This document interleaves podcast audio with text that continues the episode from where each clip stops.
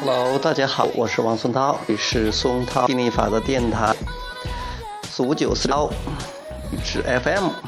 好，那个今天给大家讲的话题呢，叫做是做或者不做，去还是不去，说行动还是不行动，就是。今天我弟弟说明天急了，要不要去景点去玩一下？那我都在想，我是不是特别想，是不是去？我有没有这个冲动？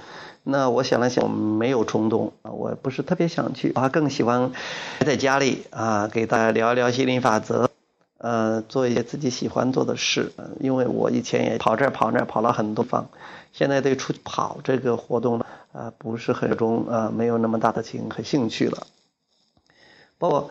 呃，做不做事儿啊，行动行动，呃，去哪里，主要是要看自己有没有那个冲。如果有有那个冲动，会很享受那个功；如果没有冲动，你不是想去，所以那最好还是不要去。不然的话，你不享受那个成结果，也不是你想要的，那就没多大意思。